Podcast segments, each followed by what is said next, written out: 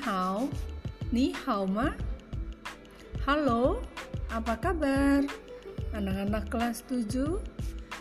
Sekarang kalian akan Lause jelaskan tentang bahasa Mandarin. Mungkin di antara kalian sudah pernah tahu atau bahkan sudah pernah belajar bahasa Mandarin. Kalau belum, saya akan jelaskan mengapa kita harus belajar bahasa Mandarin. Ya, bahasa Mandarin merupakan bahasa internasional kedua setelah bahasa Inggris pada saat dunia sekarang. Bahasa ini menjadi bahasa pilihan utama para pebisnis di dunia internasional. Kalau kalian belajar bahasa Mandarin, mampu berkompetisi di dunia kerja dalam era globalisasi yang sekarang kalian alami.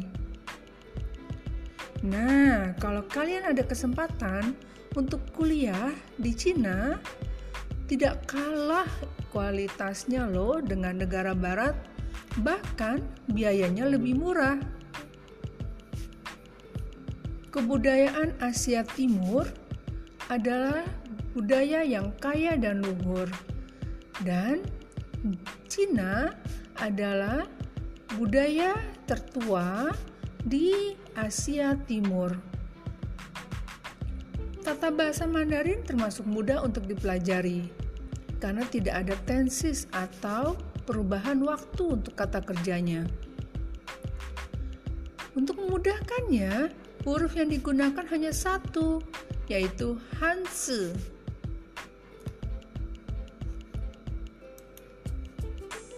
Bahasa Mandarin di sekolah ini sudah dimulai pertama kali tahun 2003 sejak zaman eskul dahulu di SD. Namun, untuk lote bahasa Mandarin sendiri sudah ada sejak tahun 2007 dimulai di SMP. Mengapa diadakan bahasa Mandarin? Karena sudah terlihat bahwa ini adalah salah satu bahasa asing yang membuka mata dunia bahwa bahasa asing ini merupakan bekal di masa depan nanti. Bahasa Mandarin sendiri Sebenarnya sebutan ini digunakan oleh orang asing dalam menyebutkan bahasa Cina. Dimulai sejak tahun 1727 berasal dari kata kerja dalam bahasa Portugis yaitu mandar yang artinya memerintah dan mengatur. Sedangkan bahasa Portugis ini berasal dari bahasa Melayu yang berarti menteri. Kata ini menunjuk kepada pejabat-pejabat Cina jadi, sejak zaman dinasti Qing, orang asing menyebut pejabat kerajaan Cina dengan bahasa Mandarin. Lalu, dalam bahasa Inggris menjadi Mandarin. Bedanya apa dengan bahasa Cina? Jadi begini, bahasa Mandarin itu adalah bahasa nasional atau bahasa persatuan negara Cina. Di Cina sendiri terdapat 56 suku bangsa. Suku bangsa terbesar adalah suku bangsa Han. Oleh karena itu, bahasa suku bangsa Han digunakan untuk bahasa nasional. Kalau kalian tahu, di Cina sendiri adalah penduduknya yang terbesar jumlahnya di dunia dibandingkan negara-negara lain.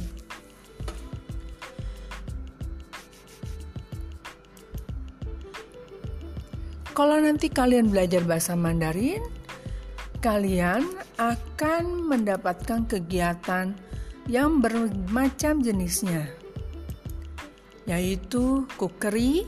Nah, ini adalah eh, masak-masak uh, yang biasanya uh, kegiatan yang paling disukai oleh uh, siswa Lotte Bahasa Mandarin.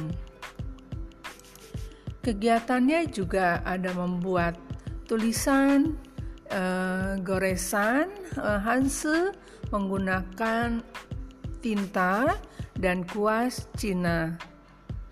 Kegiatannya juga karena tidak selalu di dalam kelas, tapi juga kadang outdoor di luar kelas. Nah, biasanya setahun sekali pada saat jelang Imlek atau perayaan Tahun Baru Cina akan dikenalkan juga kepada siswa Klote bahasa Mandarin. Karena karena perayaan Imlek itu bukan perayaan agama, tetapi salah satu pengetahuan budaya yang sudah ada turun-temurun di negara Cina. Banyak penduduk uh, Cina yang bermigrasi ke seluruh dunia. Oleh karena itu, banyak juga yang merayakan Imlek karena untuk menghargai leluhur mereka, walaupun ada yang sudah menganut agama Islam, Kristen, Katolik, Hindu, Buddha. Jadi, Imlek itu bukan perayaan agama, namun budaya. Nah, kadang kita juga suka mendapatkan undangan dari luar untuk berkunjung seperti ke Universitas Al-Azhar mempelajari kebudayaan Cina. Lalu kalian juga ada yang mengikuti lomba di luar sekolah seperti lomba pidato. Nah, lomba ini pernah loh kita menang tiga tahun berturut-turut kakak-kakak kelas kalian yang sekarang sudah lulus, sudah kuliah, menang juara satu, juara tiga, juara dua di tingkat Kabupaten Bogor. Untuk lomba lainnya, bahkan ada lomba vlog, kemudian storytelling, lalu lomba poster, itu tingkat sejabodetabek.